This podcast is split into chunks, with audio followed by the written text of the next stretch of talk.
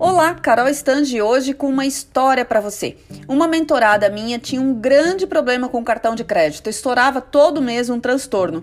Então nós detalhamos a fatura, cortamos algumas compras por impulso, separamos o que era essencial e não essencial, colocamos metas e fizemos um plano de emergência.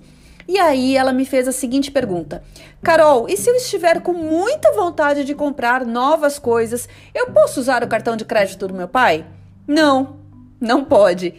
É, isso é camuflar todo o resultado do processo. É exatamente como você querer emagrecer, consultar o nutricionista e comer escondido. Não adianta. O comprometimento em atingir as suas metas caminha de mãos dadas com a consciência financeira. E a consciência financeira ela pode chegar até você de duas formas, ou pela dor ou pelo amor. É, em algum momento, esse pai que hoje ajuda ela e cobre a fatura do cartão de crédito, ele pode cansar ou ele pode não estar mais presente na vida dela. E aí, o que, que vai acontecer? É preciso que ela aprenda agora a consumir com inteligência, a comprar com consciência.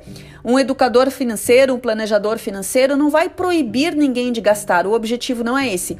Nós vamos ensinar como consumir de forma adequada, de jeitos que não levem a pessoa para uma ruína financeira, como é tão fácil de ver e começa exatamente assim, com descontrole financeiro.